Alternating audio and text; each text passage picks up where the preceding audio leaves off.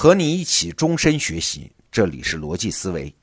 吴军老师在我们得到 APP 上的专栏《硅谷来信》里面有一篇讲到，十九世纪的时候啊，人类的军事作战模式发生过一次重大的转变，就是从内线作战有优势变成了外线作战有优势。哎，什么意思？我们先来解释一下啊，什么是内线作战和外线作战？简单来说，所谓内线作战就是防御战，外线作战就是进攻战。你想，最典型的就是攻城战嘛。你看，守城的一方它是有一块明确阵地的啊，阵地最外有一条战线，不管有没有城墙了。那这条战线一旦被突破，城池就有失守的风险嘛。所以啊，这种由内向外的，确保每一处战线不失守的作战方式，叫内线作战。而攻城的一方呢，它由外向内进攻，而且限于空间上的关系啊，进攻一方的兵力它没有办法在有限空间里面充分展开，所以呢，它一定是从多个方向展开进攻，目的啊是在任何一个地方突破防线。这种作战模式就叫外线作战。这就有一个问题了，在这种作战模式下，外线作战和内线作战哪一方更有优势呢？从理论上来讲，应该是外线作战更有优势，因为内线作战的一方，他要确保整条战线啊，在守城战中，城墙上是不能出现一个缺口的。在面对多个方向进攻的敌人的时候，任何一路的损失都是内线作战一方难以承受的。所以啊，他要确保在每一个作战点上，他都有军事优势。那做到这一点就太困难了。最典型的就是咱们中国的长城，当初为了修建它，是为了防止游牧民族的军事入侵。在历史上，长城根本就防不住草原的骑兵啊，因为游牧骑兵他可以选择任何一个点进攻啊，突破一个点，整个战线就算失守。而你呢，又不可能在每个点上都部署相当的兵力。这是理论上的啊，但是在具体的军事作战过程中，只要战线没有长到长城那种程度，内线作战一般都会有优势。这又是为啥呢？原因很简单，技术条件的限制嘛，让外线作战的一方没有办法完成良好的配合和协调。比如说，发生在明朝末年的萨尔浒之战，萨尔浒之战的交战双方是明朝和后金，就是后来的清朝啊。那明朝呢，大约动员了十一万人，后金呢是六万人。这明朝分别从北面、西面、西南和南面四个方向对六万后金军队进行合围，所以明朝是外线，后金是内线作战。这作战计划本身没有什么问题啊，但是要实现它，必须要依赖一个条件，就是明朝的四支军队在进攻过程中动作要配合一致。比如在同一时间抵达，同一时间进攻，在进攻过程中，不同路之间还要根据其他几路的作战情况，随时调整自己的动作。嘿嘿，这在当时的技术条件下根本就做不到嘛。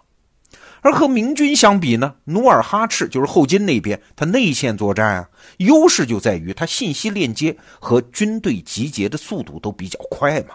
他可以利用这种时间差，避免处处布防的局面啊，然后他就可以利用局部兵力的优势，把明军各个击破啊。所以萨尔浒明军是一败涂地呀。这一仗之后，明朝对后金是再也组织不起来像样的攻势了。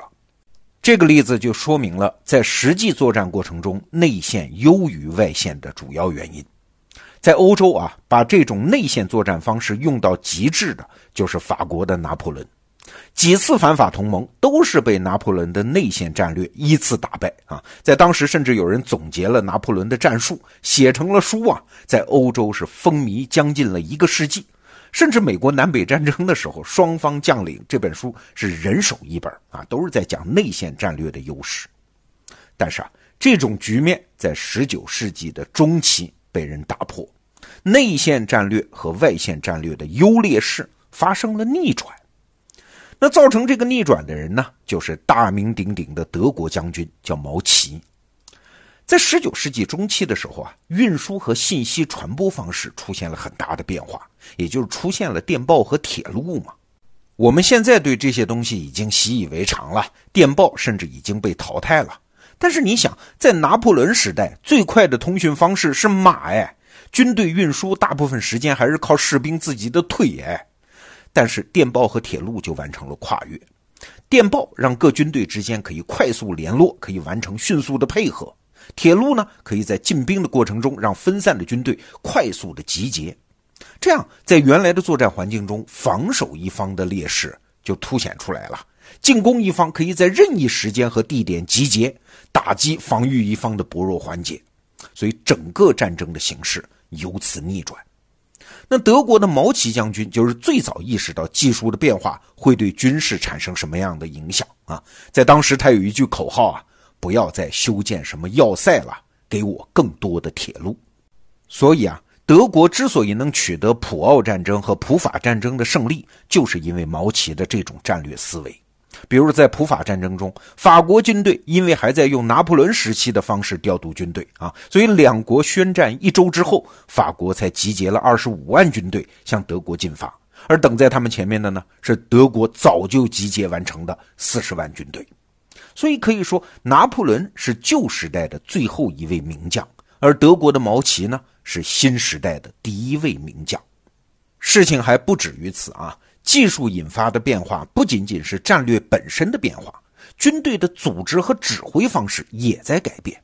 你想，在内线战略时代，普遍的作战模式是啥？就是战前开个作战会议喽，制定作战计划喽，每个人领一摊事儿。一旦领兵出征之后，拼的完全是领军将领的个人能力啊、素质啊，甚至是直觉啊。因为他没有足够的信心去支撑他的行动嘛，这叫将在外，军命有所不受，这是这么来的。比如在滑铁卢战役中，拿破仑手下的一位将军就是直觉和判断力不够，没能及时的支援拿破仑，导致拿破仑惨败嘛。所以啊，在内线战略时代，人将领的个人素质是取得胜利的关键因素。但是有了电报和铁路就不一样了啊。他让后方的指挥参谋可以快速获取所有的战场信息，从而对每支军队下达对全局最有利的指挥命令。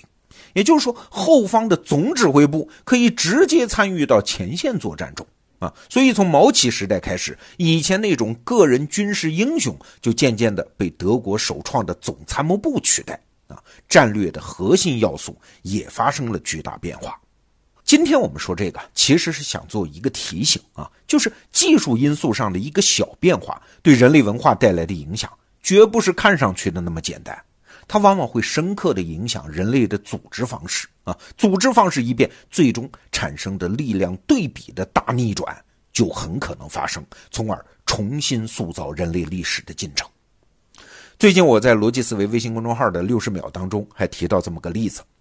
科幻小说家阿西莫夫啊，提出一个理论叫电梯效应，什么意思呢？就是如果你现在给一个一百多年前的科幻作家看二十世纪末期纽约曼哈顿的摩天大楼的照片，他会怎么想？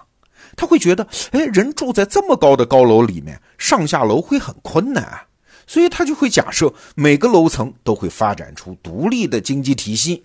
几层就会共享一些餐厅啊、理发店啊、健身房啊等等，因为下不来嘛。那房价呢？他也会想当然的以为底层因为出来上街容易啊，房价肯定要比顶层高。